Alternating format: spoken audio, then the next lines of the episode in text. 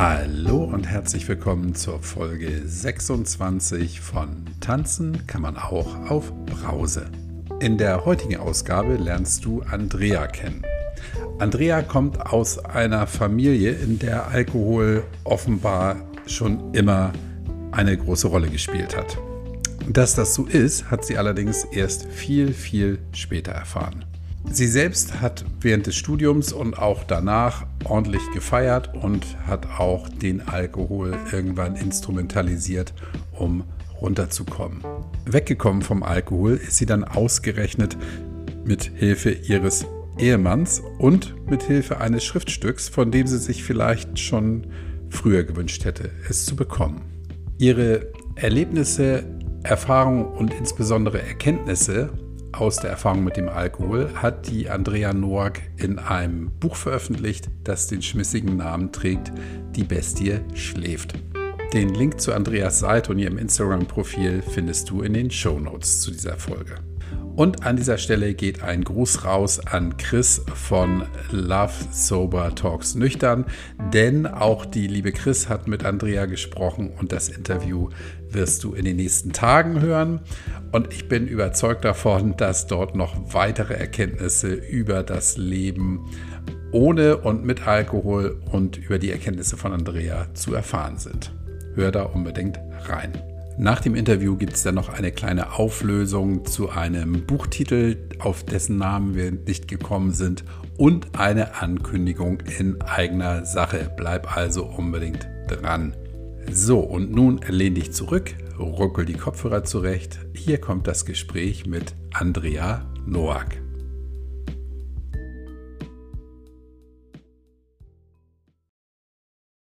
Guten Morgen, liebe Andrea. Hallo, lieber Kai. Hallo. Wir haben vor jetzt schon Monaten mal ähm, Kontakt gehabt und haben gesagt, wir ja. machen mal ein Interview. Jetzt ist es endlich soweit. Ich freue mich sehr. Und ich habe dir eben im Vorgespräch schon gesagt, ich habe mich so vorbereitet wie immer, nämlich gar nicht. Ich weiß. Ja, das finde ich toll. ich weiß, du hast ähm, mindestens ein Buch veröffentlicht. Da kommen wir gleich zu kurz zu deinem Buch, weil das, die Leute sollen ja dein Buch lesen. Aber wir sprechen dann über ähm, deine heiße Phase des ja. Alkoholkonsums, warum du aufgehört hast und ähm, genau, ich glaube, du hast selber noch so ein paar Dinge, wo du sagst, ey, das, das will ich jetzt einfach nochmal erzählen. Das ist mir wichtig. Ja, ja. Ja, äh, ja, ich freue mich auch total hier zu sein. Vielen Dank. Und ähm, meine heiße Phase, da habe ich wirklich schwer, was auszuwählen, weil die hat sehr lang gedauert. es, es, ist so, dass bei mir eigentlich alles angefangen hat wie im Bilderbuch. Ne? Also ich habe eine ganz äh, normale Familie gehabt, Wirtschaftswunder, Leistungsgesellschaft, alles ging immer nur aufwärts. Und es war überhaupt nicht dran zu denken, dass da irgendwie Alkohol mal eine Rolle spielen könnte.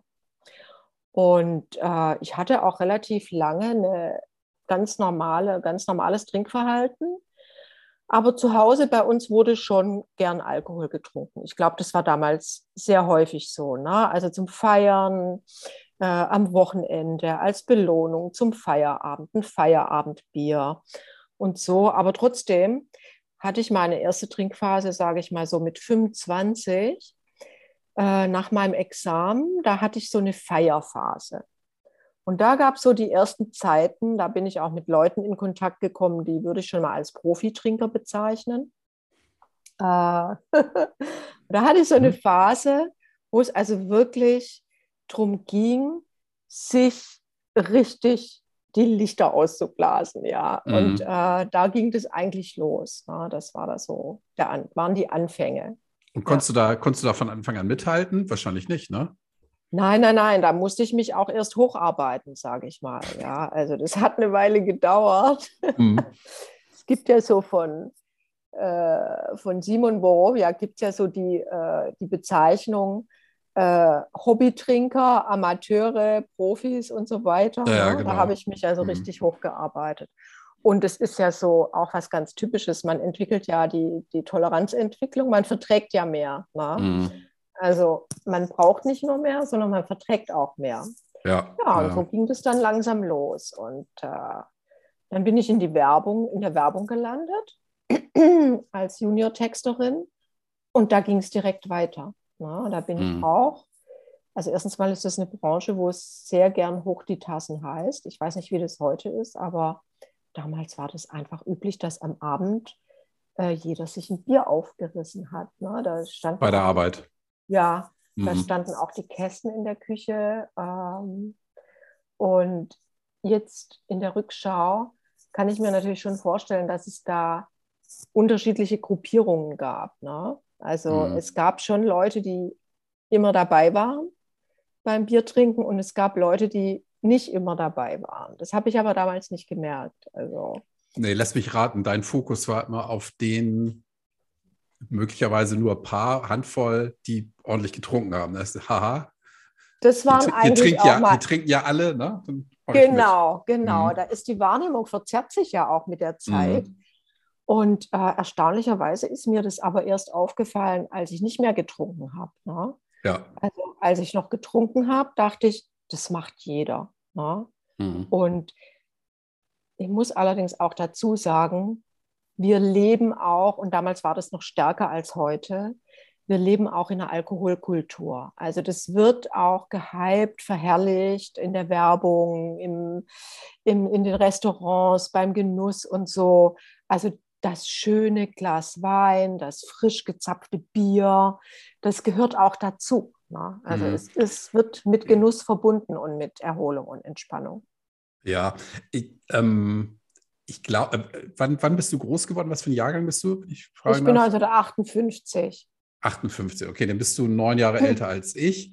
Ja. Ich bin so in den, in den frühen 70ern. Ähm, ja bin ich so groß geworden. Meine Eltern waren immer auf Partys, da wurde Schnaps getrunken ja. bis zum geht nicht mehr. Das war in, in deinem Jahrgang dann wahrscheinlich mindestens gen genauso. genauso, ja. Ähm, also meine Eltern waren in den, in den 70ern, waren die dann waren die so in den 30ern und da haben die immer, haben die es ja. krachen lassen. Wir Kinder waren immer im separaten Zimmer. Die Eltern haben das dann krachen lassen. Und das hat sich, glaube ich, gewandelt. Ja, es wird nicht mehr so ja. viel hartes Zeug getrunken. Ja.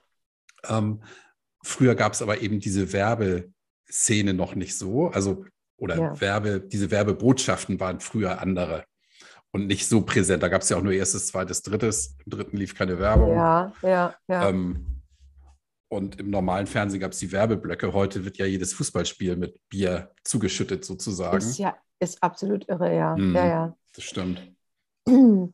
Ja, ähm, was halt auch bei mir noch dazu kam, äh, wobei das nicht offensichtlich war. Äh, bei mir in meiner Familie hätte niemand gedacht, dass da irgendwelche Trinker zugange sind. Na, da wurde gearbeitet, da wurde ein Haus gebaut. Meine Mutter war Steuerberaterin, mein Vater hatte eine kleine Spedition. Also da wäre niemand drauf gekommen, dass da Alkohol im Spiel war. Aber mein, die Familie meiner Mutter, da waren über Generationen die Männer alkoholsüchtig. Und es ist nicht nach außen getragen worden. Ne? Die waren gewalttätig, die haben ihre mhm. Frauen mhm. geschlagen. Und äh, es ist so, dass wir auch, ich habe da öfter bei meiner Oma groß geworden. Und ähm, es ist so gewesen, dass wir öfter mal nachts aus dem Haus fliehen mussten, weil der Bruder meiner Mutter betrunken nach Hause kam. Also der hat auch in dem Haus gelebt und äh, total randaliert hat. Ne? Da hat aber niemand drüber gesprochen am nächsten Tag. Das war einfach so, ja. Mhm. Wir sind in der Nacht raus, haben bei den Nachbarn übernachtet. Die Frau von dem Onkel hat geweint und geschluchzt. Und am nächsten Tag, als er wieder nüchtern war, sind wir zurück. Und dann wurde da nicht drüber gesprochen, mhm. weil die Frauen das kannten. Es war schon bei dem Vater so und es war schon bei dem Großvater so. Und äh, trotzdem wäre ich nie auf die Idee gekommen, dass Alkohol jemals in meinem Leben eine Rolle spielen könnte. Ich kann mich noch erinnern, ich weiß nicht, kennst du das auch? Das Buch von Christiane F., Wir Kinder vom Bahnhof Zoo. Das Jetzt muss, Sternbuch. Klar, natürlich, ja, ja, klar. Aber ich ja. muss mich outen, ich habe weder das Buch gelesen noch den Film gesehen. Es steht Kein auf Problem. meiner Liste. Ja, ich habe den Film habe ich auch nicht gesehen, aber das Buch habe ich damals gelesen. Da war ich so 17, 18 oder 16, weiß ich jetzt nicht mehr, und habe gedacht, Oh Gott, oh Gott, also das wird mir nie im Leben passieren, sowas. Mhm. Nie im Leben würde, würde ich süchtig werden. Ja? Mhm. Da, also da ist man doch bescheuert, ne, wenn man das macht. Da, äh, äh, da passt man doch auf, das weiß man doch, ja. Und aber dass ich mal später selber ein Alkoholproblem haben könnte und dass es ausgerechnet mit Alkohol mir passiert, mhm. wäre ich nie im Leben draufgekommen. Mhm. Nie im Leben. In, den, in deinen 20ern diese, diese Trinkerei, das war denn, ja. wenn ihr unterwegs wart oder wie, wie hat sich das äh, gezeigt bei dir? Also wir haben da noch studiert, also ich habe dann im zweiten Fach, habe ich noch studiert und wir haben, ich habe da, ich habe immer, bei mir war es immer so bis zum Schluss, dass ich tagsüber performt habe und mhm. abends getrunken habe. Also mhm. ich, ich habe nie zu den Leuten gehört, die heimlich getrunken haben oder die schon morgens angefangen haben, sondern ich habe dann äh, morgens bin ich aufgestanden, habe meinen Job gemacht und abends, nachmittags, abends um sechs, manchmal halt auch schon um vier, sind wir zum Spanier und haben da das Leben genossen. Ne? Also mhm. haben uns sprich zulaufen lassen. also immer in Gesellschaft dann sozusagen. Immer in Gesellschaft auch, mhm. ja. Und habt ihr mal darüber gesprochen, dass das, dass das vielleicht nicht so, nicht so gesund ist oder war das überhaupt spielte keine nicht. Rolle? Ne? Mhm. Nee, das spielte überhaupt keine Rolle. Wir äh, hatten gedacht, wir haben Spaß im Leben, wir sind die Coolen, äh, mhm. das ist lustig und so überhaupt nicht. Und später hat sich das dann geändert. Ähm, da hab ich, war ich dann halt in der Werbung, da hatte ich dann auch einen Mann, das ist interessant. Also mein erster Mann war dann witzigerweise, oder witzigerweise war eigentlich gar nicht witzig, der war auch gewalttätig. Uh. Da bin ich in einer Beziehung gelandet, äh, in der ich geschlagen worden bin. Aber nach außen sah das immer so aus, als wäre das alles ganz toll. Na, der hatte ziemlich viel Geld. Äh, wir sind essen gegangen in Sterne-Restaurants und äh, die Kult haben da die Kultur gehabt, ja, ganz toll alles. Und ab und zu hat der mich halt, wir im Alkoholkonsum, ich weiß nicht, ob das schon mal vorkam in deinem äh, Podcast, äh, in Streit geraten oder hat er mir eine geklebt. Ne? Mhm. Und ich habe mich dann, also ich habe mich dann natürlich gewehrt und habe auch äh, gesagt, das geht nicht und so. Aber am nächsten Tag hab, hat der sich dann entschuldigt und ich habe dann nichts gesagt. Ich habe das niemand erzählt. Ich habe mich da so geschämt für. Und ähm, das war ein richtiges Doppelleben, das ich da geführt habe. Also nach außen alles mhm. toll, zu Hause, ja. Hast du denn zu der Zeit schon mal Parallelen zu deiner Familiengeschichte gesehen oder kam das in den Sinn?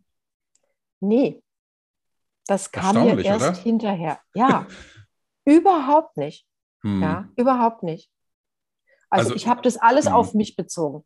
Ich habe gedacht, also erstens mal habe ich dann Depressionen gekriegt. Ne?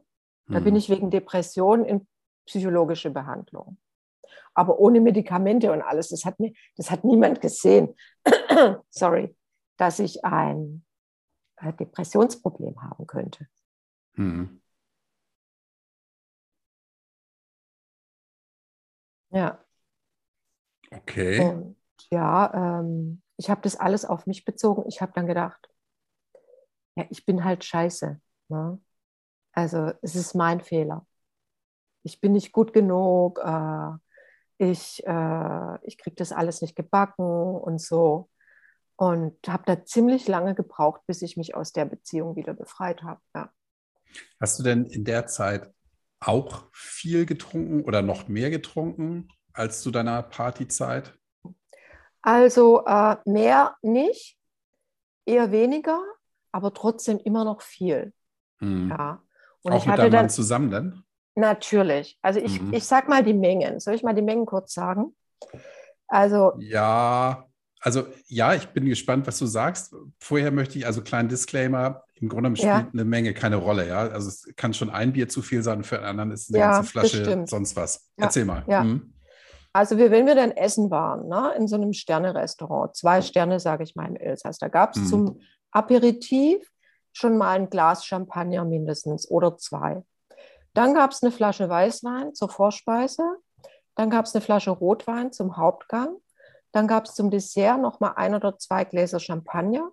Und dann gab es noch ein Digestiv, sagen wir mal ein, zwei Cognac. Das zu zweit. Also kannst du die Hälfte äh, für mich als Frau na, äh, nehmen. Und ich muss sagen, ich konnte da noch gehen. Ja, ich konnte mhm. da noch ganz normal reden und äh, sprechen, aber ich war natürlich schwer angetrunken. Ne? Wie seid ihr denn nach Hause gekommen? Wir haben da meistens übernachtet in den Hotels. Ah, okay. Das war so, mhm. waren so Wochenendreisen. Ja, okay, verstehe. Ja. Mhm. ja. Ja, und das war natürlich alles gelabelt als äh, äh, Essen gehen, Kultur mhm. und ähm, dabei haben wir eigentlich getrunken und uns was zum Essen servieren lassen. Ne? Mhm. Ja. Wie war denn das? Ich möchte mal ein Stück zurück während deines Studiums, wenn du da schon so viel getrunken hast. Ähm, du hast ja gesagt, mit deinen Freunden ist dir nie in den Sinn gekommen, das, das ist jetzt nicht gut, aber hast du denn mal morgens so gedacht, so, ey, jetzt habe ich schon wieder eine dicke Birne und muss hier performen? Das, ja, klar, hm. natürlich. Da habe ich dann auch öfter mal gesagt, so, ich trinke jetzt weniger. Also da habe ich nicht durchgehend getrunken. Ne? Mhm. Das hat sich langsam aufgebaut. Also da habe ich schon noch Phasen gehabt, in denen ich auch mal nichts getrunken habe abends. Mhm. Ja. Also das war dann noch nicht jeden Tag, das kam erst später. Das kam eigentlich erst dann mit meinem ersten Mann, mit diesem mhm. ewigen Essen gehen und abends auch kochen und so. Und dann habe ich mich aber von dem getrennt und habe mich irgendwann befreit und habe meinen zweiten Mann kennengelernt. Und mit dem hatte ich erstmal wieder eine totale Feier- und Spaßphase. Und da kam dann meine Techno-Zeit. Ne? Da war ich Ach, so. Die kam dann erst, okay. Ja, mhm. die kam dann erst. Da war ich so Anfang 30, mhm. Anfang Mitte 30, Mitte 30. Und da habe ich erstmal diese ganze schreckliche Beziehung so aus mir rausgetanzt. Ne? Dein Podcast heißt ja auch Tanzen kann man auch auf Braus. Ja. Und ich habe da also erstmal bin ich dann, habe ich dann einige Drogen gefunden, die mir sehr viel besser gefallen haben als Alkohol. Na? Mhm. Nämlich Pillen und Speed und Gras. Und das war so mein Lieblingscocktail dann. Puh. Und mhm. witzigerweise habe ich dann auch, wenn wir unterwegs waren, äh, kein Alkohol getrunken. Ich habe da immer Wasser getrunken. Also erst morgens, wenn wir wieder runterkommen mussten und aufhören mussten zu feiern, da gab es dann praktisch so ein paar Wodkas, ne? so zum Aufwachen. Oh Gott. Ja. Also nach den ganzen also, Pillen und sonst wie, genau, was ihr euch da also eingeworfen also, habt. Hm. Ja, das war schon super. recht krass. Also, ähm, und da habe ich auch lange nicht eingesehen, dass, äh, dass das missbräuchlich ist. Ja, ich habe mhm. einfach gedacht, okay, das ist jetzt einfach mal Spaß. Und das war wirklich so, dass es nur am Wochenende war und in der Woche habe ich gearbeitet. Ja. Nicht getrunken also, oder irgendwas? Schon mal ein Glas Rotwein. Mhm. Okay, aber, aber, jetzt nicht. Gemäßigt. Mhm. Aber gemäßigt. Das hätte ich mhm. sonst nicht geschafft. Ne? Ja. Wann wird das denn mehr? Ähm, also das ging dann relativ lang. Die Feierphase war dann irgendwann vorbei, haben wir dann wieder aufgehört. Ich habe auch eine Tochter bekommen und wir haben dann ganz normal Familie. Und mhm. äh, da waren die Drogen wieder weg. Und da wurde dann der Alkohol wieder mehr. Also da habe ich dann ah. schon, äh, also die Feierphase dauerte so etwa drei, vier Jahre, sage ich mal. Mhm. Und dann war das aber auch erledigt. Ich meine, ich mag die Musik heute immer noch total gern. Und es hat auch für mich, nachdem ich später aufgehört hatte zu trinken, ganz lange gedauert, bis ich wieder Techno hören konnte, ohne Suchtdruck zu kriegen. Das war total verknüpft im Gehirn. Ne? Ja, also verstehe ich. Hm. Die Musik mit äh, ja, jetzt kommt eine Pille oder irgendwie sowas. Das hat mhm. richtig lang gedauert, also bestimmt drei, vier Jahre, bis das weg war oder sogar noch länger. Ja. Und aber wir haben dann uns auf den Alkohol beschränkt, haben dann halt ähm, ab und zu mal gekifft und so. Und das Ding war, mein Mann hat halt nicht nur gern getrunken, sondern es hat sich irgendwann aus, rausgestellt, dass er auch Alkoholiker ist, ja. Er war allerdings ein anderer Typ Alkoholiker als ich. Er konnte äh, wochenlang aufhören und hatte dann einen Rückfall, aber einen richtigen Rückfall. Ne? Also früher nannte man das Quartalstrinker mhm. oder ich weiß nicht, wie er heißt, ich weiß nicht, wie der Typ heißt von Jelinek Gamma-Trinker oder ich weiß es nicht genau.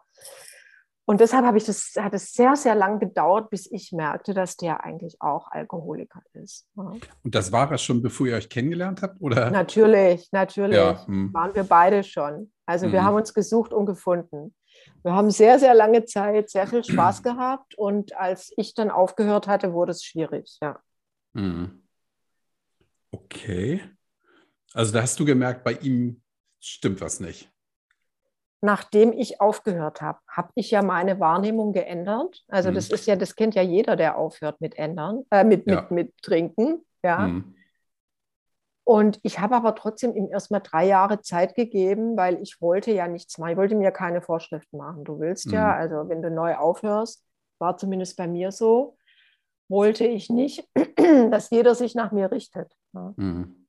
ja. Also nachdem du ganz aufgehört hast zu, ja, zu trinken. Genau, du, hast, du, bist genau. jetzt seit zehn Jahren, bist du nüchtern, ne? Zwölf, ja. Zwölf mhm. Jahre schon, wow. Ja. Mhm, okay, ja. Mhm. Okay, wie war denn das?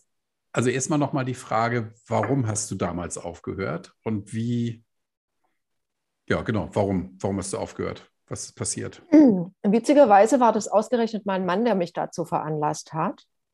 Aber es war so, dass äh, in den zwei, drei Jahren vorher hatte sich mein Konsum wirklich extremst gesteigert. Na? Ne?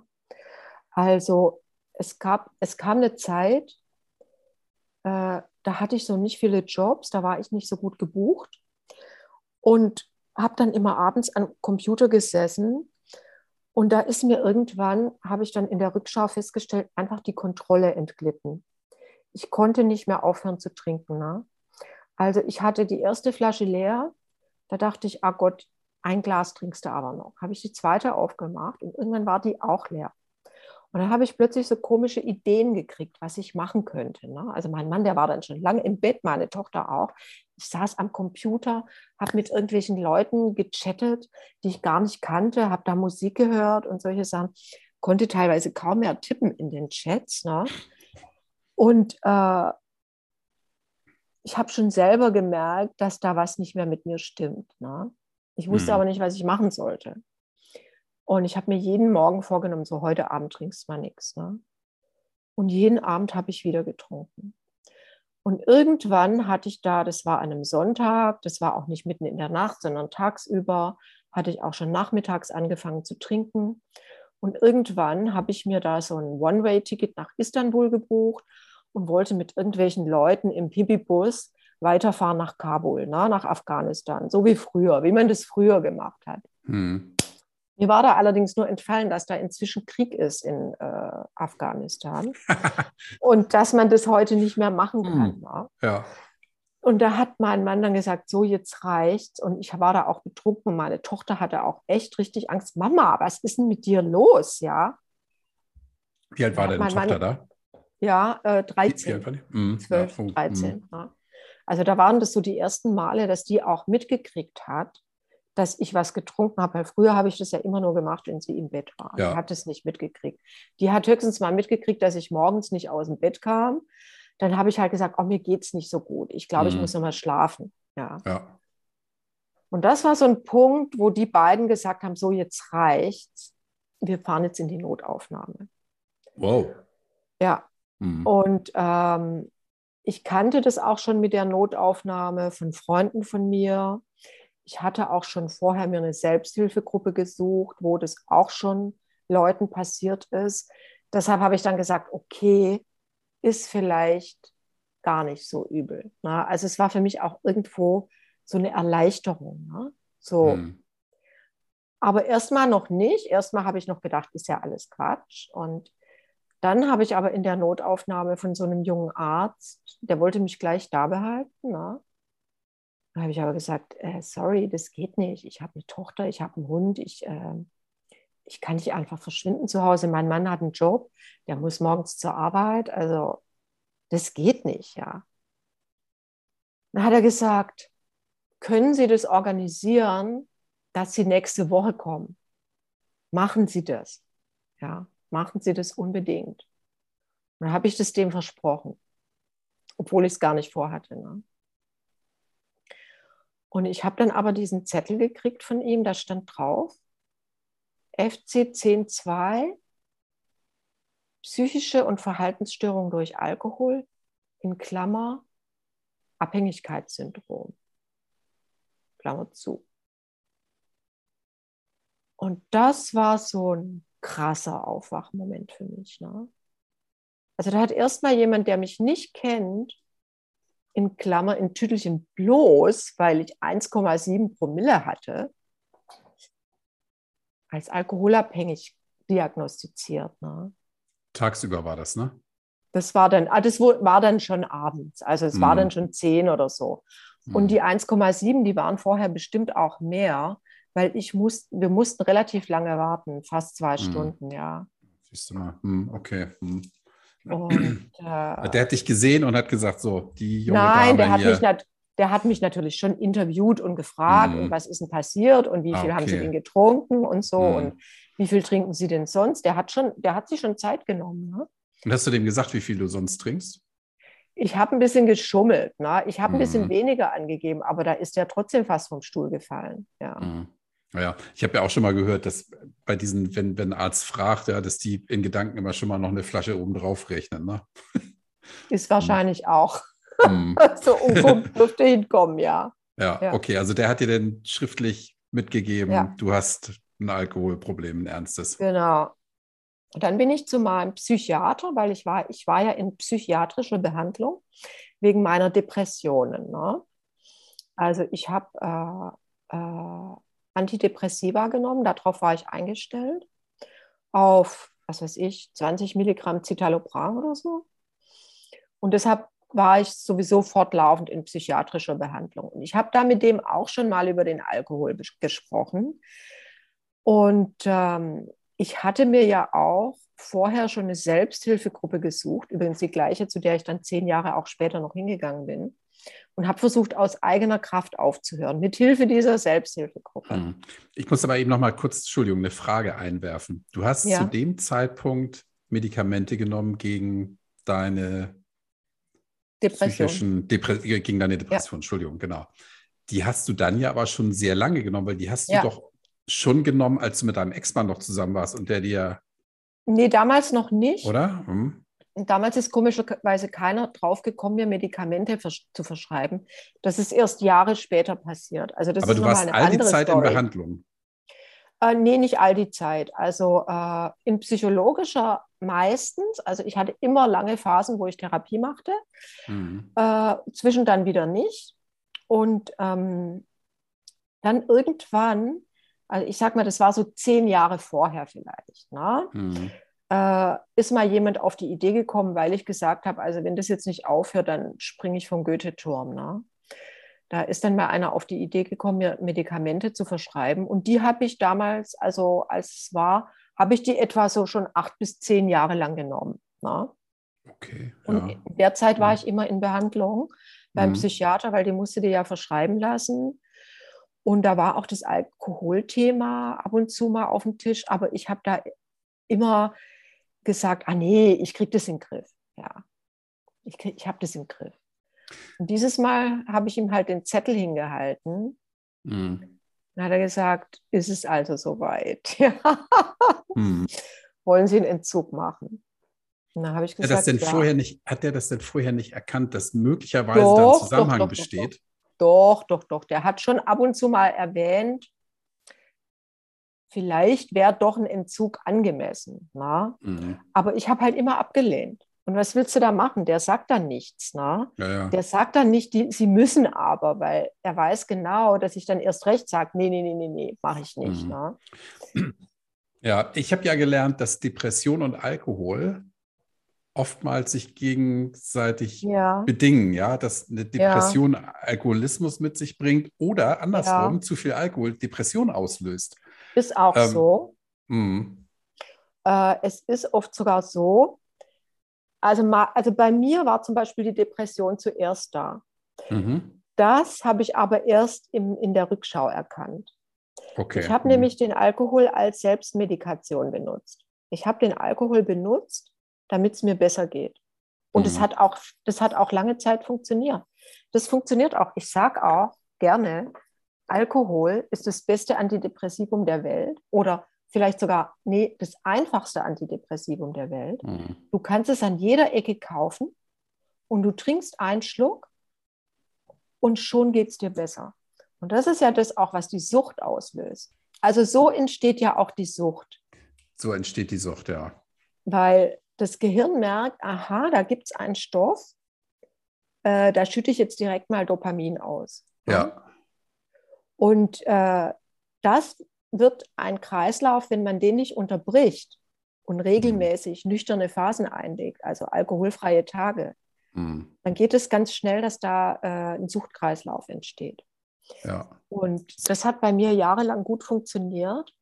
Es ist allerdings jetzt so, das kann, wenn wir bei dem Thema Depression gerade sind, das ist vielleicht interessant. Hm, ich trinke jetzt seit zwölf Jahren nicht und ich habe aber letztes oder Anfang diesen Jahres gemerkt, also ging es mir richtig, richtig schlecht. Und irgendwann habe ich gemerkt, oh Mann, ich glaube, ich habe eine Depression. Ne? Hm. Also ich habe so an mir gezweifelt und ich dachte, das ist alles scheiße. Und die Auslöser waren einfach, also ich hatte letztes Jahr dann eine, noch eine sehr schmerzhafte Trennung von meinem Mann. Äh, also für mich schmerzhaft, äh, für ihn nicht. Er hat eine neue Freundin. Und äh, er trinkt jetzt auch nicht mehr, nachdem er bei mir immer Rückfälle hatte. Also anscheinend habe ich ihn da irgendwie getriggert oder hat es bei mir nicht geschafft. Jetzt hat er es geschafft, nüchtern zu werden. Und äh, hat jetzt eine neue Freundin. Und dann ist auch noch meine Mutter gestorben. Und mein Hund ist gestorben. Und das war irgendwie anscheinend alles ein bisschen zu viel. Ich habe auch sehr, sehr viel gearbeitet. Ich habe mich mit Arbeit abgelenkt. Und dann bin ich wieder zu meinem Arzt, das ist immer noch der gleiche.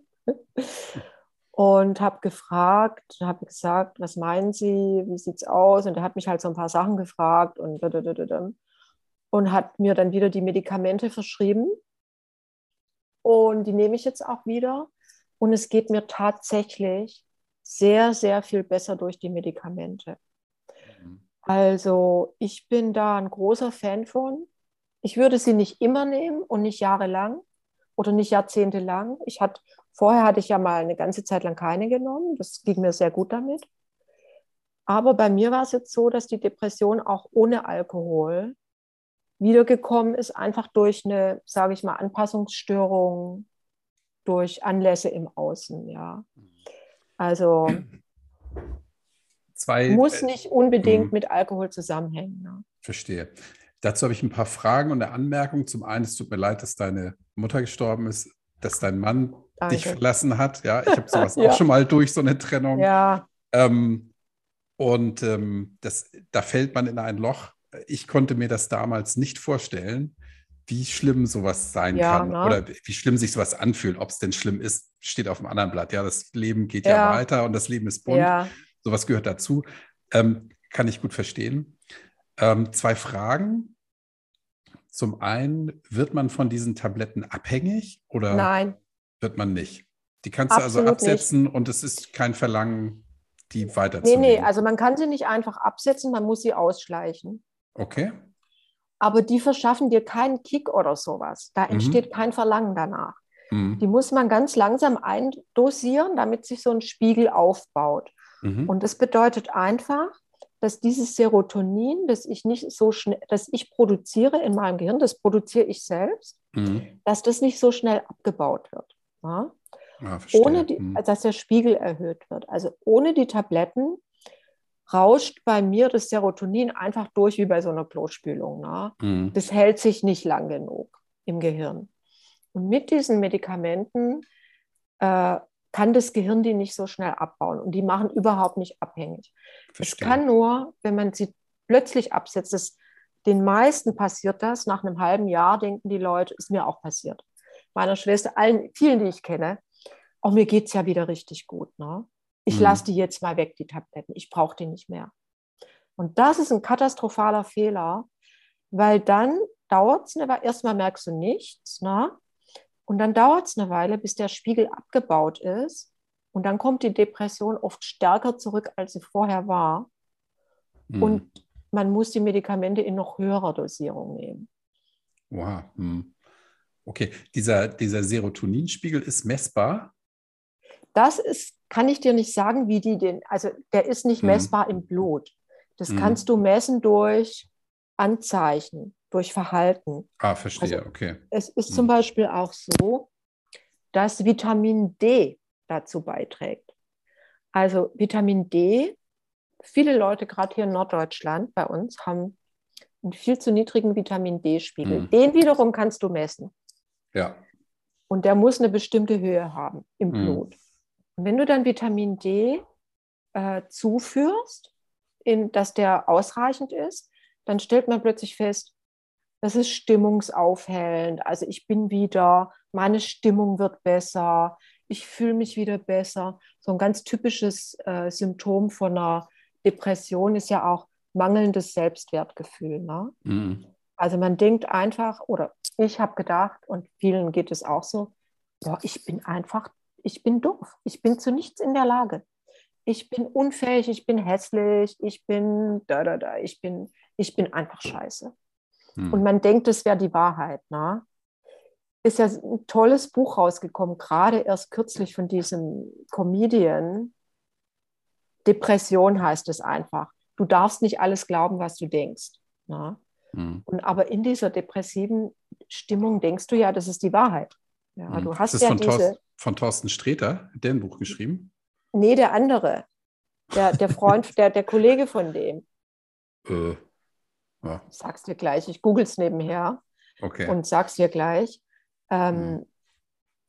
Und das ist dann so, äh, das geht weg. Ne? Mhm. Also die, allein durch das, es ist nie, also die Medikamente beziehen sich halt nur auf das Serotonin. Verstehe. Aber Mhm. Ich nehme mal an, dadurch, dass du wieder mehr machst, na, dass du wieder Mhm. aktiver wirst, Ja. wird auch mehr Dopamin wieder ausgeschüttet und mehr Noradrenalin. Also das ist ein ganz komplexer Mhm. äh, Kreislauf von verschiedenen Botenstoffen, die da zusammenspielen. Na? Okay, hm, verstehe. Ich habe dann noch eine zweite Frage, bevor ich die vergesse. Und zwar ähm, das Thema Depression. Wenn man einmal eine Depression hatte, gibt es dann einen Hang dazu, so etwas wiederzuentwickeln zu späterer Zeit? Ich Oder fürchte ja. Ich Mhm. fürchte ja. Ich weiß es nicht genau. Und es ist, glaube ich, auch unterschiedlich. Also ich habe zum Beispiel jemanden kennengelernt in meiner Selbsthilfegruppe. Bei dem war es so, dass die Depression durch, den, durch die Abstinenz weggegangen ist. Der Mhm. hatte kein Problem mehr mit Depression. Ich Mhm. weiß nicht, wie es langfristig ist, aber bei dem in, den, in der ersten Zeit, der hatte einfach keine Depression mehr. Ja. Mhm. Also das ist, glaube ich, individuell sehr unterschiedlich. Aber bei mir ist es definitiv so, dass ich da eine Disposition dazu habe. Und das ist was, das ich, das, das ich auch erst in der Rückschau verstanden habe. Das ist bei mir auch familiär angelegt. Mhm. Na, also mein Vater hatte auch Depressionen, nur wussten wir das damals nicht, dass das so heißt. Mhm.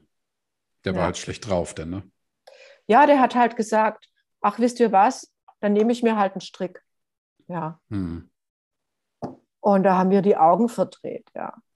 Also heute würde ich sagen, oh, scheiße, Papa, komm, lass uns mal reden. Mhm. Wie geht's dir denn eigentlich? Ne? Mhm. Ja. Und dann würde ich sagen, so, äh, gut, dass du es gesagt hast, wir gehen jetzt mal zum Arzt. Ne? Mhm. Aber damals war das halt nicht so bekannt wie heute alles.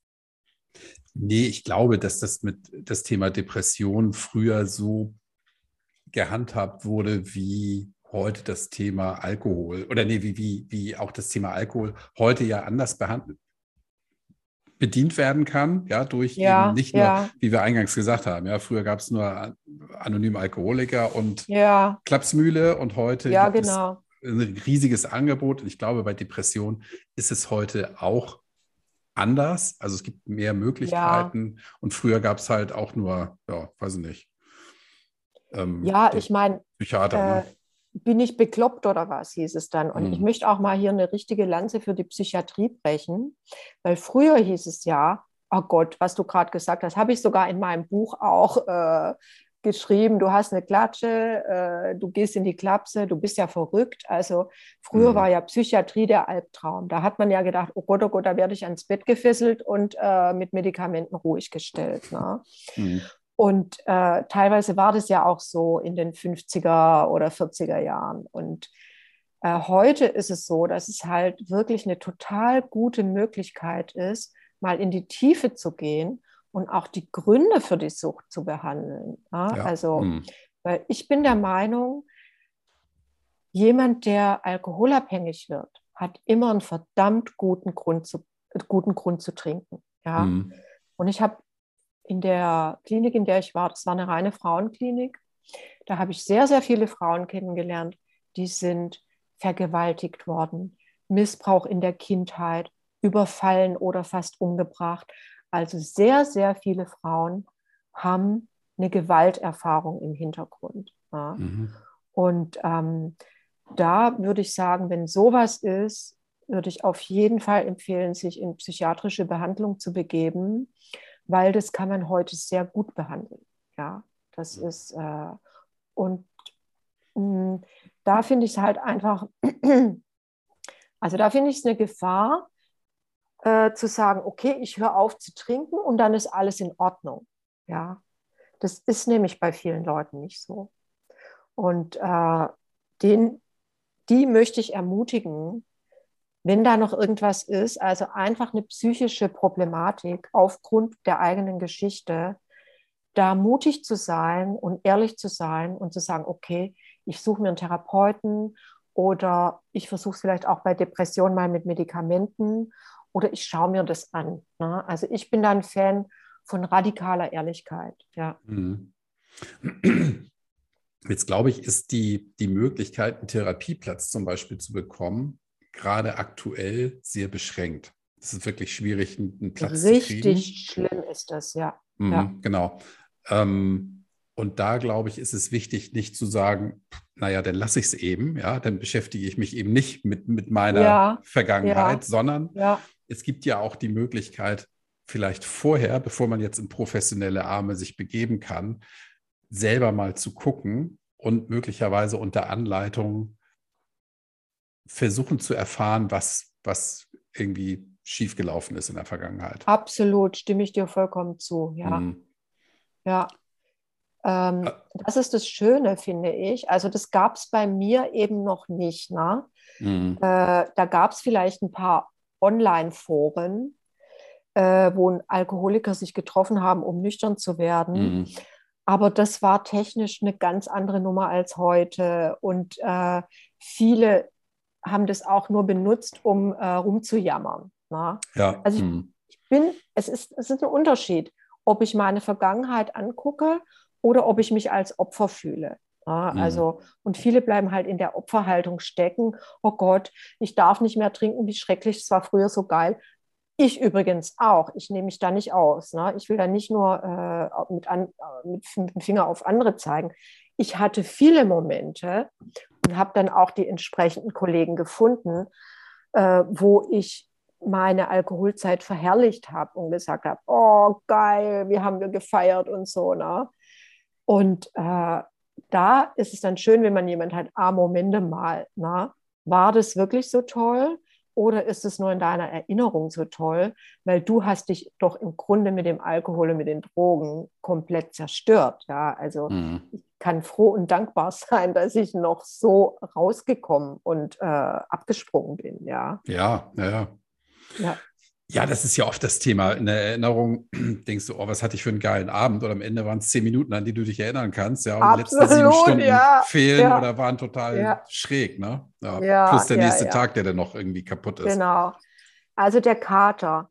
Also der Kater war dann letztendlich auch noch einer der Gründe, äh, wo ich gesagt habe, es geht einfach nicht mehr. Ne?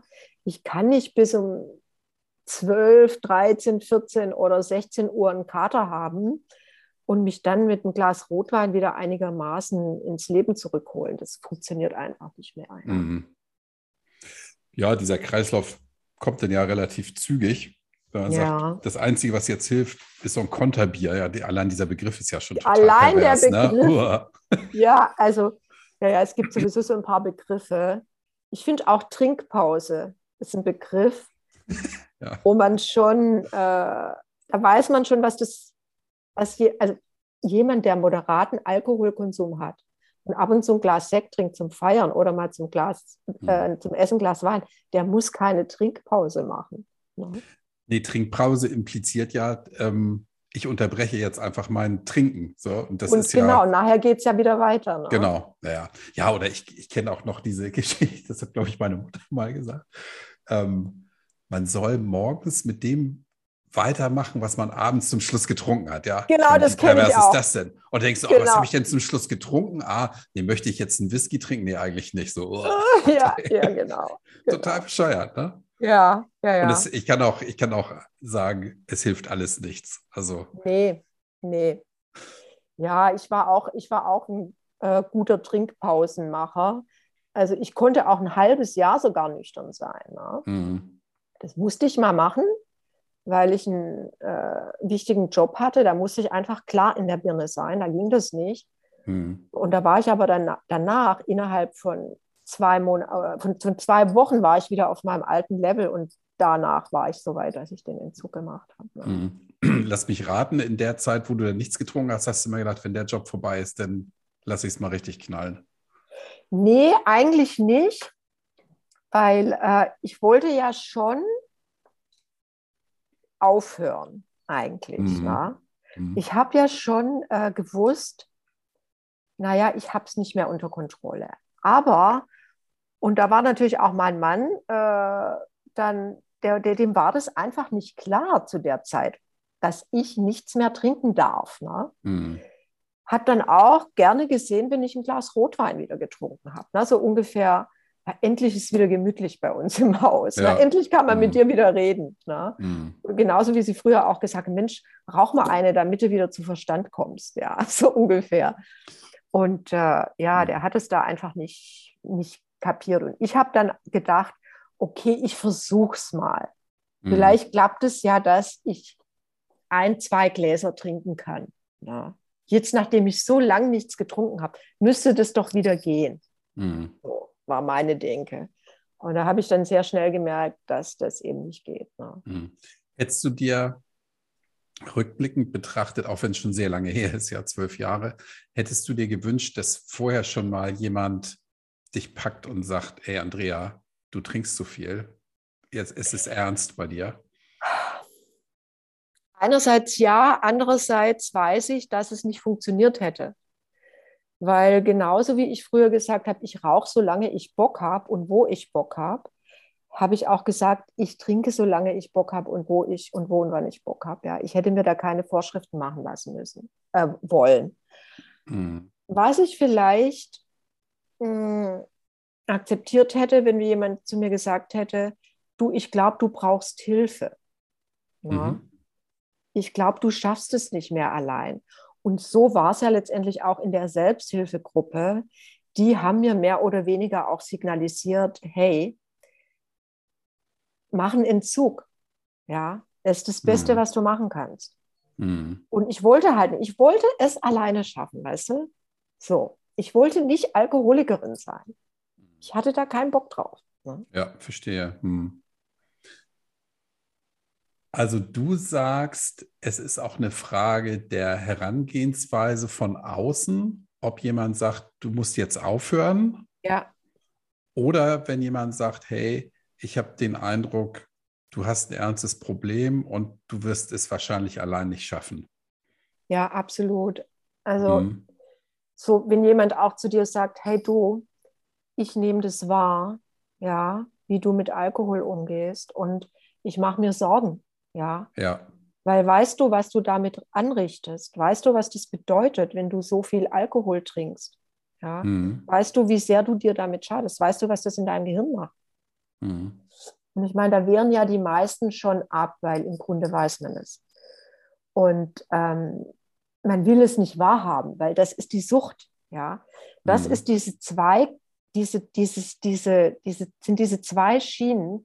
Einerseits weißt du es und andererseits willst du die Sucht ausüben. Und da halt reinzukommen und ein Bewusstsein zu schaffen, du tust dir einen Gefallen, wenn du die Sucht aufgibst und vor allen Dingen, wenn du erstmal erkennst, dass es eine Sucht ist. Das will man ja auch nicht wahrhaben. Hm. Nee, Also- natürlich nicht, ja.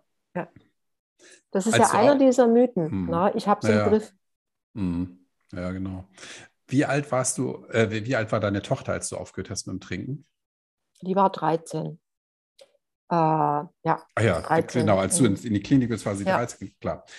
Ähm, wie hat sich denn danach, nachdem du aufgehört hast, dein Verhältnis zu deiner Tochter verändert und auch zu deinen Mitmenschen? Hast du dich anders verhalten? Natürlich. Mhm. Mhm. Es ist viel besser geworden. Allerdings war ich auch teilweise sehr gestresst, muss ich dazu sagen, weil ich hatte ja mein Kompensationsmittel nicht mehr. Mhm. Das, was ja dann losgeht, ist ja, du musst die Gefühle aushalten. Es geht ja immer um Gefühle, auch mhm. bei der mhm. Persönlichkeitsentwicklung. Ne? Und früher habe ich diese Gefühle, Ärger, Stress, äh, äh, Depression, habe ich ja alles mit Alkohol weggemacht. Ne? Mhm. Es wurde einerseits ein bisschen schwieriger, mit mir umzugehen, aber auf der anderen Seite war es auch eine echte Beziehung jetzt. Vorher hatte ich ja keine wirkliche Beziehung. Also schon, natürlich mochte ich meine Tochter, habe sie unterstützt und alles mit ihr gemacht und so. Aber da war eben immer noch der Alkohol dazwischen. Und jetzt langfristig ist natürlich das, äh, die Beziehung sehr, sehr viel besser geworden. Und damals habe ich auch viel mit ihr geredet weil sie hatte wirklich Angst. Ne? Also sie hatte Angst, ich lande bei den Typen, die da vorne am Kiosk äh, stehen mhm. und ihre äh, Biere zischen. Ne? Und mhm. für sie, das ist auch, deshalb möchte, ist mir auch ganz wichtig, dass ich den Begriff Alkoholiker und Alkoholikerin natürlich auch gerne reframen möchte. dass das nicht nur die Leute sind, die da am Kiosk sind, sondern dass wir das alle sind. Also die eine Suchterkrankung haben. Ja. Es ist für mich ein Unterschied, ob jemand sagt so, mir schmeckt Alkohol nicht, ich mag Alkohol nicht, ich möchte nüchtern leben, äh, weil ich das will, oder ob jemand eine Suchterkrankung hat und sagt, ich trinke keinen Alkohol, weil ich damit nicht umgehen kann, weil ich das nicht mehr kann. Ne? Mhm. Und da gibt es eben so, so viele, das sind ganz normale Leute, die sind mitten unter uns. Die performen, ja, die machen ihr Ding und äh, oder performen auch mit so einem kleinen Pegel. Es gibt ja die Spiegeltrinker, die haben den ganzen Tag ein Promille, den merkst du überhaupt nichts an, nur an den Fischermens, die sie die ganze Zeit mit sich rumschleppen, mhm. äh, dass da was nicht stimmt. Ja? Ich, ich gucke hier gerade auf meine Pulmoll. Ja, genau. Esse ich aber nur, weil mein Hals immer so kratzig ist. Wir sind zum Sprechen, genau. Ja, ja, ich hatte ich vorhin auch. Ja, hatte ich vorhin auch. Ja, ja. Viele haben ja, also erstmal hast du natürlich vollkommen recht, ja, die Leute, die, die zu viel trinken und ein Problem damit haben, das sind nicht nur die, die am Kiosk stehen und ihr Bier zischen, sondern das, das ich sage jetzt mal, das sind wir alle, ja, also ja. Ähm, die gesamte Gesellschaft in Deutschland zumindest ist, ist, so ja. drauf. Hm. Viele haben ein Problem damit zu sagen, ich bin Alkoholiker. Das, ja, kann ich auch gut, das kann ich auch verstehen. Ja. ja. Und ich, ich bin ein Freund davon, jeder soll das so nennen, wie er das für richtig absolut, hält. Absolut, absolut. Um diese, diese Schwelle zu sagen, okay, ich, ich habe das Problem und ich gehe das Thema jetzt an, muss mich dann aber möglicherweise Alkoholiker nennen, das will ich nicht. Ja. Ja, dann zum Beispiel zu sagen, ich bin oder ich war Problemtrinker, ich habe getrunken, wenn ich ein Problem habe, finde ich völlig fein. Das Ergebnis ist dasselbe. Ja, wenn das jemand hilft, mhm. ist es absolut in Ordnung. Ja. Ich sage halt, es ist äh, impliziert auch ein gesellschaftliches Problem. Niemand hat ein Problem zu sagen, ich bin Diabetikerin oder stattdessen äh, dann davon zu sprechen, ja, äh, ich habe ein Insulinproblem. Ne? Mhm. Äh, und ich finde, das ist ein gesellschaftliches Problem, dass niemand sich traut zu sagen, ich bin Alkoholikerin oder ich habe ein Alkoholproblem oder ich brauche Hilfe oder ich bin krank oder ich habe eine Suchterkrankung. Ja. Weil ich, mir ist es total wichtig, dieses Thema Suchterkrankung zu enttabuisieren. Mhm. Und dass die Leute auch frühzeitig wissen, hey, was du hast, das ist nicht dein Problem. Du hast nicht dein Alkoholproblem, du hast eine Erkrankung, du hast eine Sucht. Du kannst nichts dafür, dass du mhm. nicht aufhören kannst zu trinken. Deshalb ist mir das so wichtig ja. und deshalb bin ich sage ich bewusst immer, ich bin Alkoholikerin. Inzwischen bin ich trockene Alkoholikerin. Früher fand ich den Begriff ganz grauenvoll. Ja, trockene mhm. Alkoholikerin fand ich schrecklich. Aber inzwischen denke ich, wir haben keinen besseren. Wir haben keinen besseren. Ich habe lange, lange gesucht und überlegt, ob ich einen besseren Begriff finde als trockene Alkoholikerin. Ich habe auch überlegt, ob ich mich Ex-Alkoholikerin nennen soll. Ne? Mhm. Aber das stimmt nicht, weil der Begriff Alkoholikerin sagt, wenn ich jetzt hergehe und Alkohol trinke und mir ein Glas Rotwein zum Essen einschenke, dann ist es mit 99-prozentiger Sicherheit so, dass ich in ein paar Monaten wieder auf meinem alten Level bin. Möglich, dass mir dieses eine Glas vielleicht nichts macht, wenn ich dann wieder fünf Jahre nichts trinke. Ne? Kann mhm. passieren. Die Wahrscheinlichkeit ist aber, dass ich nach zwei Monaten sage, okay, das hat ja ganz gut geklappt. Ne? Ich kann mhm. das ja nochmal machen. Ja. Und so ist der Einstieg. Und deshalb ist es für mich persönlich sehr wichtig, mich selber als Alkoholikerin zu bezeichnen und mir klar zu sein, dass ich eine Suchterkrankung habe, die übrigens äh, sich auf alles andere auch noch ausdehnen kann. Ne? Also ich habe dann Suchtverlagerungen gehabt. Ne? Erst habe ich ja noch weiter geraucht. Dann habe ich mit dem Rauchen aufgehört nach drei Jahren. Dann habe ich eine Zuckersucht gekriegt. Da bin ich, na, also obwohl ich wusste, dass das eine Gefahr ist und mir auch keine Süßigkeiten geholt habe und solche Sachen, irgendwann habe ich gemerkt, ich stopfe mir nur noch die Schokolade rein. Ja. Mhm. Und dann habe hab ich mit Zucker gekämpft. Also Zucker ist mein Endgegner. Ja. Weil es ist wirklich so,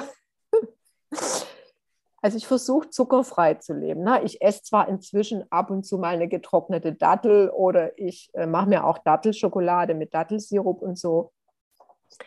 Aber sobald ich raffinierten Zucker esse oder wieder anfange mit Croissants oder mit Eis oder irgendwas, das ist das Einfallstor dafür, dass mein gesunder Lebensstil komplett aus dem Ruder läuft. Ja, da fange ich wieder an, kein Yoga zu machen. Da äh, höre ich auf zu meditieren, denke, ach komm, so spät, fängst gleich an zu arbeiten und so. Und diese Suchterkrankung ist letztendlich gemeinsam mit der De Depression, das bestimmt mein Leben. Also wenn ich nicht aufpasse und mich nicht genug selbst versorge, meine mhm. Selbstfürsorge, da wusste ich ja früher auch gar nicht, was das ist. Selbstfürsorge, hä, was ist das? Hobby? Mhm. Hast du ein Hobby? Äh, ja, trinken, trinken. Ich trinke ganz gern. Wollen wir einen trinken? Ja, genau. Ja. Und äh, das sind ja alles Dinge, die man lernen muss. Und deshalb finde ich, also ich würde mir wünschen, dass diese Alkoholiker, die an der Bude stehen, als das betrachtet werden, was sie sind, nämlich nur das Ende der Leiter. Ja? Mhm. Ja. Das, sind, das ist, da würden wir auch landen, wenn wir weiter trinken würden. Ja? Möglicherweise, Gut. ja. Wenn wir na, wenn wir, wenn wir finanziell abgesichert sind, nicht. Da können wir das zu Hause, können wir zu Hause in unserer Wohnung verlottern. Mhm, ja. Ja, ich weiß, was du meinst. Und da, da hast du natürlich auch vollkommen recht. Und ich finde es auch interessant, dass du sagst, ich bezeichne mich als Alkoholikerin, als trockene Alkoholikerin, weil damit eben, wie du ja auch gesagt hast, diese Krankheit verknüpft ist mit der Begrifflichkeit. Ja. Und eben auch die, ich nenne es jetzt mal Tatsache, dass wenn du wieder trinken würdest, auch gleich wieder drauf wärst. Also ja. diese Sucht ist in dir und die bleibt auch Absolut. in dir. Absolut. Und die ja, bleibt für immer. Genau, du Weil hast ja dein leider, Buch auch genannt, genau. die Bestie schläft. Ja, genau, das ist dann die genau. Bestie und die schläft ja. nur, die ist nicht weg. Genau. Die hast du nicht vertrieben, genau. sondern die kann jederzeit wieder rauskommen. Mhm. Ja. Ich hatte neulich so eine Situation, wenn ich das noch kurz erzählen darf. Da musste ich ja mit meiner Schwester zusammen, die ist übrigens auch trockene Alkoholikerin, ähm, die Wohnung von meiner Mutter leer machen. Ja. Und das waren natürlich sehr traurige Momente und äh, es war auch sehr viel Arbeit und sehr anstrengend. Und da saßen wir wirklich beide eines Abends am Esstisch und haben uns so angeguckt und wir wussten genau, was die andere denkt, ja. Und ich weiß nicht mehr, welche von uns es dann ausgesprochen hat. Gut, dass wir keinen Rotwein in der Küche haben. Hm. weil den würden wir jetzt wahrscheinlich aufmachen. Ne? Mhm. Es sind auch nach zwölf Jahren noch Momente, also bei mir ist es immer so, dass ich eigentlich immer zuerst an eine Zigarette denke. Dass so Momente, so Konstellationen sind, du bist erschöpft, dir geht es nicht gut, äh, es ist eine bestimmte Situation, die äh, auch verknüpft war früher mit äh, Konsum. Oh, jetzt, also jetzt ein Rotwein, ja, das wäre es. Ne? Mhm. Und da ist es wirklich ganz wichtig, ein Mindset zu haben. Ey, wir wissen ja, wir sind Alkoholikerinnen, wir machen das nicht. Ne? Wir werden ja bescheuert, wir machen das nicht. Mhm. Aber wenn ich das nicht habe, na, dann ist das eine gefährliche Situation. Und bei mir kommt jetzt auch noch dazu mit der Depression, die ja auch eigentlich ist eine bipolare Störung, ähm, nur die depressive Seite kommt halt mehr raus, äh, dass ich sowieso eine sogenannte Vulnerabilität habe. Ne? Also, dass ich da halt empfindlich bin. Ne? Das ist eine, es ist eine Diagnose, ist leider so. Ja. Mhm.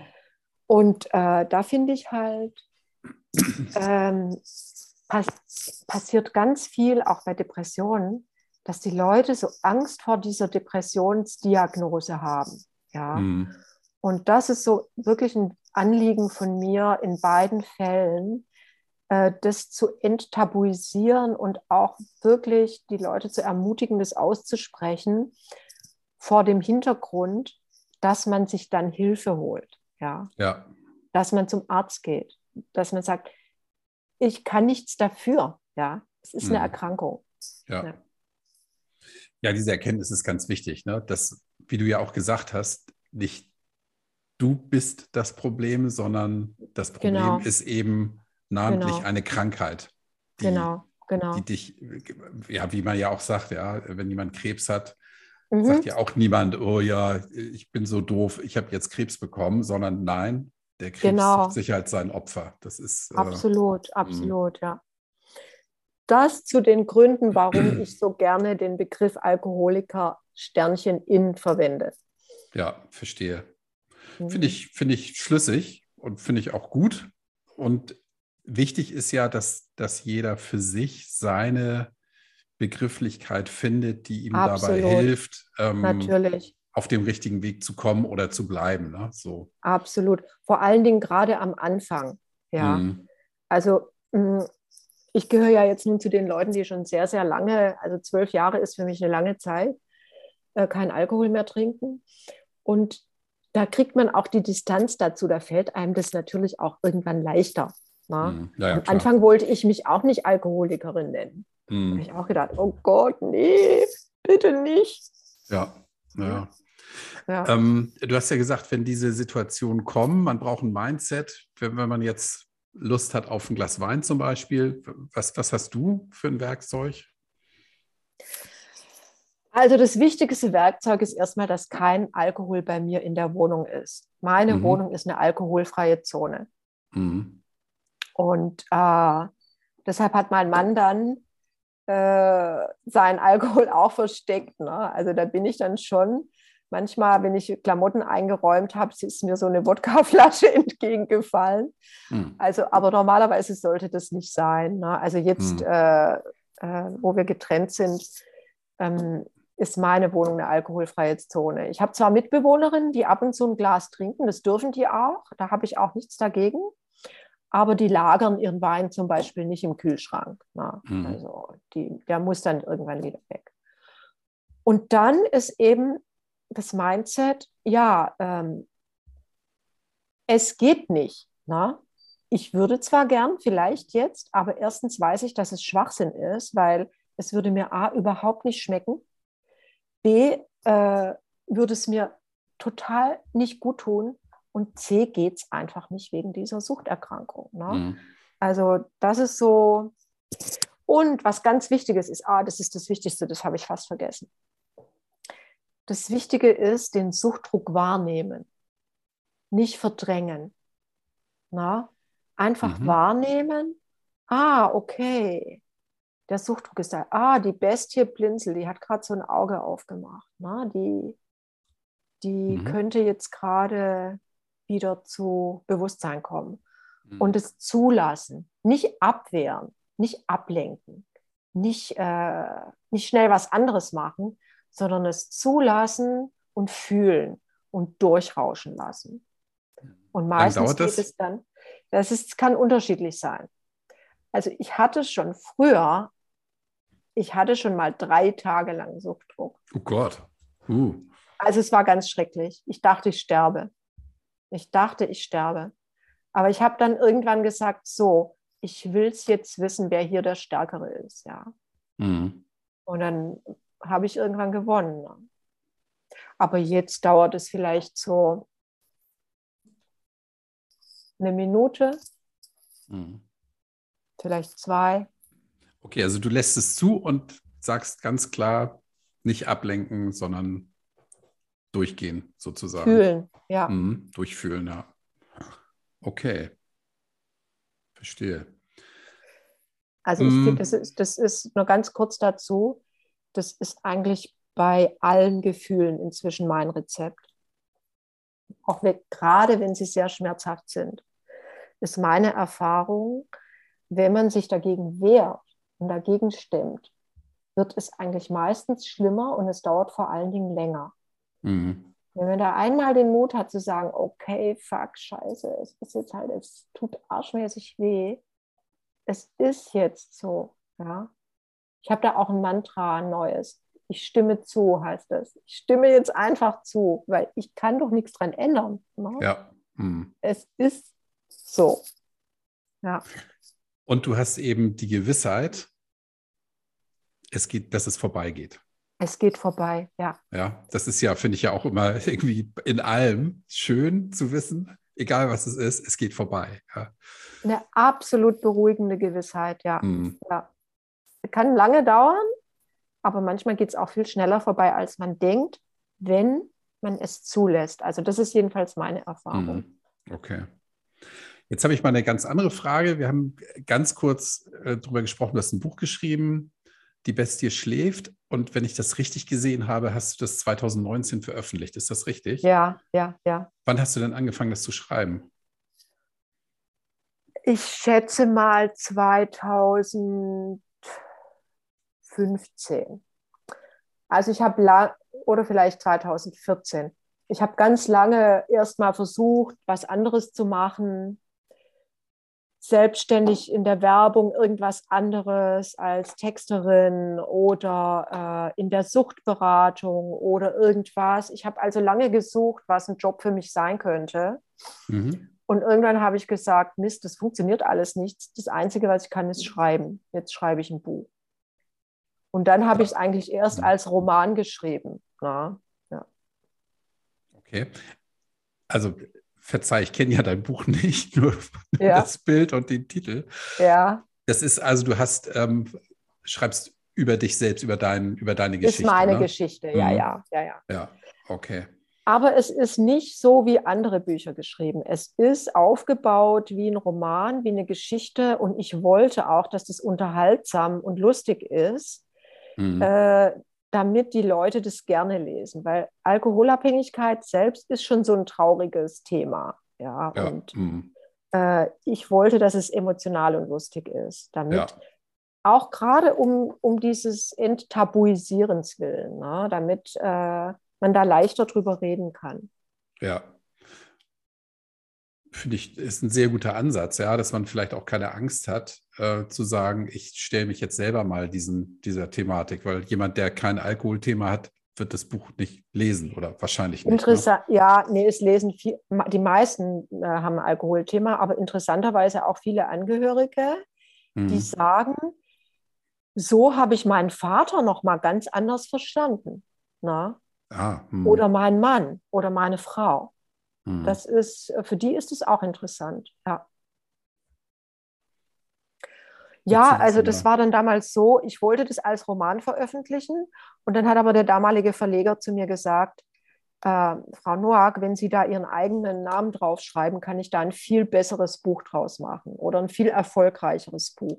Ah, okay. Und ich habe da lang gezögert. Ich habe da lang gezögert. Ich, wusste, ich wollte, wusste nicht, ob ich das will, dass ich mein Gesicht da drauf äh, klebe, ja. Und mhm. Ich habe dann aber mit vielen Leuten gesprochen und bin irgendwann zu dem Ergebnis gekommen, äh, es ist die Wahrheit, ja. Und ich stehe auf Wahrheit. Ich stehe auf Wahrheit und radikale Ehrlichkeit, ja. Und dann habe ich es gemacht und so ist jetzt meine Geschichte eigentlich auch entstanden. Okay. Dann hat es ja noch mal eine ganze Zeit gedauert, bis das Buch dann wirklich rauskam, ne? Oh, es hat ewig gedauert. Ich dachte, ich erlebe es nicht mehr, ja. Also, ja. Weil, weil, du das ständig nochmal überarbeitet hast oder was? was nee, also Verlage haben, Verlage haben grundsätzlich eine total lange Vorlaufzeit. Mhm. Also das hat vom, von der Abgabe bis Erscheinen hat es anderthalb Jahre allein gedauert. Ne? Oh Gott. Mhm. Ja, und ich habe halt vorher auch, ich habe viel dran gearbeitet und gefeilt an dem Text, weil ich wollte ein tolles Buch schreiben. Mhm. Und ich war da ein bisschen ehrgeizig, muss ich sagen. Mhm. Und äh, deshalb habe ich viele Überarbeitungsschleifen, also ich habe das dann mal ein halbes Jahr liegen lassen und habe es dann nochmal neu angeguckt, weil da gehst du mit frischem Blick drauf und so. Dann habe ich es einem Freund von mir zu lesen gegeben und solche Sachen. Das hat sich halt dann doch schon gezogen, ja. Mhm. Wird es da mal ein Update geben? Ähm, ja, ich habe schon ein Update in der Schublade. Da geht es um Co-Abhängigkeit. Mhm. Da suche ich im Moment einen Verlag für, ja. Mhm. Weil der alte Verlag will das nicht machen. Ja, das war also ganz blöd. Der alte Verlag, dem habe ich nicht genug Bücher verkauft. okay. Ja, also mhm. da bin ich mal gespannt, was da passiert, ja. Mhm. Und ich werde auch irgendwann noch ein Sachbuch schreiben über Alkoholabhängigkeit oder ah, über okay. wie kommst du raus aus der Nummer.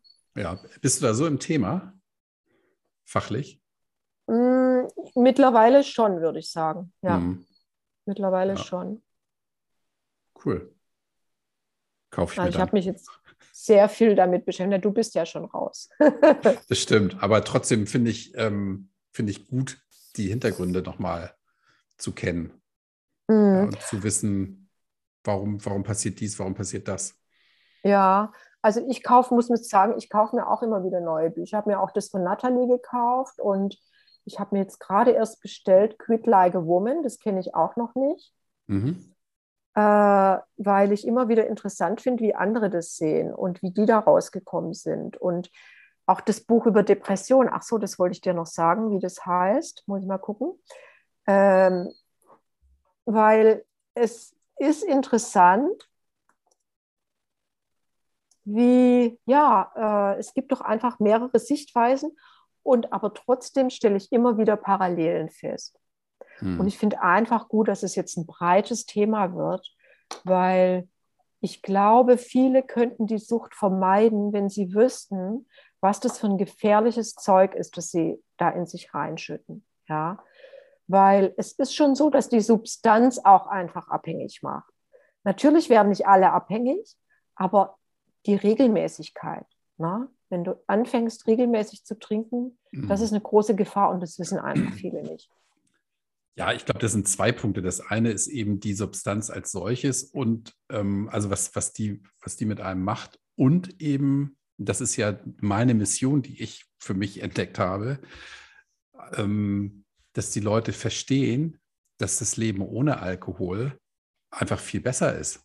Das, ja, das ist, ist, ja auch noch ein ganz wichtiger Punkt, den haben wir heute leider ein bisschen vernachlässigt, ja. Mhm. Ja. Ja, das einfach ähm, dieses, dieses schöne Gefühl, was man, was du ja eingangs gesagt hast, du trinkst einen Schluck und es geht dir sofort besser, die Schmerzen verschwinden, die Depressionen sind weg, ja, ja. dass das einfach wahnsinnig teuer erkauft ist und dieses, ähm, mhm. ich glaube ja, ich bin fester Überzeugung, dass Depressionen nicht immer, aber in vielen Fällen alkoholinduziert sind. Also Absolut. Möglicherweise ja. gar nicht da sind oder verschwinden. Ja. Die Stimmung besser wird und man auch einfach ja. viel mehr ins, ins Tun kommt. Ja, dieses. Natürlich. Dieses, ich liege jetzt bis mittags in, im Bett und nachmittags quäle ich mich dann wieder zur Theke. Ja. Wenn man das nicht hat, ja, da hast du, du hast ein ganz anderes Leben. Natürlich. Und was du gesagt hast, du kaufst die Bücher, um zu erfahren, wie andere ähm, das gemacht haben kann ich nur sagen, hör mir Podcasts. Ja, das mache ich auch jetzt öfter. Ja, Weil das mache ich das, auch jetzt öfter. Das ist ja, das ist ja meine und auch die Mission von anderen. Ja. Die einfach die Leute fragen, hey, warum hast du so viel getrunken? warum hast du aufgehört? Das frage ich immer. Ähm, wie hast du es gemacht und wie gefällt es dir jetzt? Ja, so. Also definitiv auch volle Zustimmung. Das Leben ist hundertmal geiler ohne Alkohol, weil es bleibt ja nicht bei diesem ersten Schluck. Nee, ja? genau, eben. Wenn es dabei bleiben würde, wäre das ja, hätte ich ja gar nichts dagegen. Ja. Aber da, dabei bleibt es nie oder nur bei ganz, ganz wenigen Menschen. Ja. Ja, aber die trinken dann auch nicht, um, um das Gefühl zu haben, nee. sondern die trinken, weil ihnen das Glas Rotwein schmeckt oder der Champagner. Ja, oder, oder weil es Haufe ist oder Geburtstag oder mhm. weil sie anstoßen wollen oder weil man das so macht, ja. Und genau. dann trinken die wieder ewig lang nichts, ja, ja genau. Ja, genau, ja. das ist ja auch nicht, nicht unsere Zielgruppe hier. Ja, nee, aber das stimmt, das ist auch, das ist auch eins meiner Anliegen, äh, äh, den Leuten bewusst zu machen, dass man diesen Alkohol gar nicht braucht, sondern dass, dass das Leben viel praller und voller und ehrlicher ist, mhm. wenn der nicht drin ist, ja. Ja, ja. Also ich weiß nicht, wie es dir geht. Ich habe auch zu Menschen, die gerne und regelmäßig viel trinken, habe ich nicht mehr so einen guten Draht. Also wie mhm. gesagt, ich habe kein Problem damit, wenn jemand ein Glas Wein trinkt. Ne? Aber mit Menschen, die wirklich jeden Abend sich eine Flasche oder noch mehr reindonnern, kann ich nicht mehr viel anfangen. Die leben in einer anderen Welt, ja. Mhm. Die leben in der Welt, in der ich früher auch gelebt habe. Das ist wie so eine Alkoholmatrix, habe ich manchmal das Gefühl. ja, erstaunlich, ne? Ja. Ich wollte noch einen, einen Punkt, den, du, den wir ganz am Anfang hatten, dieses mit dem, wir leben in einer Gesellschaft, wo so wahnsinnig viel getrunken wird. Da wollte ich noch ja. einen, einen Satz zu sagen. Ich habe letzte Woche im Podcast erzählt, ich habe am Freitag Geburtstag, das war jetzt letzten Freitag, da hatte ich Geburtstag, habe gefeiert, habe beim Alkoholhöger hier, äh, Getränkehöger, ganz viel Alkohol auch bestellt, gekauft und so weiter. Okay. Und gestern habe ich das Zeug wieder abholen lassen. Und es waren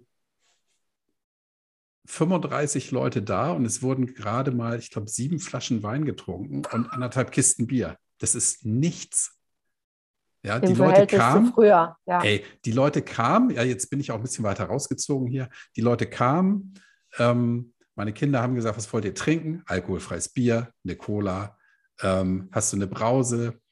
Ja. Möglicherweise hängt es damit zusammen, dass ich vorher gesagt habe, schenkt mir keinen Alkohol, ich trinke nichts mehr und die Leute wussten das. Ja, ja. Ähm, ja. Oder das, das einfach, und das hat der Getränkehöker mir auch bestätigt, ja, dass er gesagt hat, ja, jetzt hast du so viel Zeug zurückgebracht, aber das, das erleben wir häufiger jetzt. Das ja, harte Sachen wurden gar nicht getrunken und ja. es ist hier, es ist hier keiner rausgewankt ähm, ja. und es ist nicht es eskaliert. Möglicherweise war ich früher mal der, der das dafür gesorgt hat. aber ähm, ich, das, also ich finde es faszinierend. Ja, ja. Also, ja. Nee, also da ist echt ein Umschwung im Gange, über den ich sehr froh bin. Ja. Mhm. Ja, aber ja. eben noch nicht so, wie es sein sollte. Aber ich kann sagen, in meinem Bekanntenkreis ja. ähm, bin ich, bin ich ähm, freudig erstaunt, was da passiert. Ja, ja. Ja, ich habe jetzt auch ganz andere Freunde, also die trinken auch mal ein Glas Wein, aber ähm, das sind ganz, also das ist, Alkohol ist da nicht mehr das Thema. Die Leute wollen klar sein in der Birne, die wollen äh, echte Beziehungen haben und das Leben mhm. genießen. Das ist ein ganz anderes Level, auf dem man sich da bewegt. Ja, ja. das ist ein wichtiger Punkt, dieses, genau, das ist ein schöner Begriff, äh, echte Beziehung. Ja. ich ja. kenne auch, ich kenne auch Beziehungen oder, oder Freundschaften, die eigentlich nur auf Alkohol basieren und wo eigentlich nur dummes Zeug geredet wird. Ja, und, und das nie so in die Tiefe geht, weil man nur über Blödsinn redet, wie es eigentlich gehen könnte und sollte. Ne? Kenne ich sehr, sehr gut und oft ist in diesen Beziehungen der Alkohol auch der Kit. Ja. Genau. Und äh, das erlebe ich auch bei vielen älteren Ehepaaren, also so früher wie meine Eltern oder, also jetzt bei meinen Eltern war es komischerweise nicht so. Also die haben die Abhängigkeitskette unterbrochen. Ne? Mhm. Aber äh, ich kenne ganz viele Leute, die trinken einfach abends eine Flasche Wein zusammen oder zwei und labern dann irgendwas. Und ansonsten schweigen sie sich an. Ja. Mhm. Also Stimmt. das meine ich. Also mhm. äh, da habe ich keinen Zugang mehr zu. Das möchte nee. ich nicht mehr. Verstehe ich. Kann ich ja. sehr gut nachvollziehen, ja. ja. Super. Andrea, ich danke dir fürs Gespräch. Ich fand das Ich hochinteressant. Ja, Und ähm, wir werden ja demnächst noch, noch mehr von dir hören ja, ähm, in einem anderen Podcast. Das ist auch ah, ja, gut. genau. Du hast mir ja vorher gesagt, dass du da über andere Themen sprichst, Ja, anders sprichst und jetzt haben wir auch zum Teil eine andere Hörerschaft. Und Ja. daher denke ich, ist es, ist es fein, wenn, wenn du jetzt zweimal erscheinst als Podcast, im Podcast. also ich glaube schon, dass wir haben, äh, es kann sein, dass ich, der ein, dass ich das eine oder andere äh, da auch gesagt habe, aber wir haben heute ganz andere Themen gehabt, ja. Mhm. Ja, ja. Ja, super. Freut mich sehr. Andrea, ich danke Ich dir auch. fürs Gespräch. Alles Gute für dich und ich freue mich schon auf dein nächstes Buch. Ja, ich mich auch. Danke dir. Bis Ciao. dann. Ciao.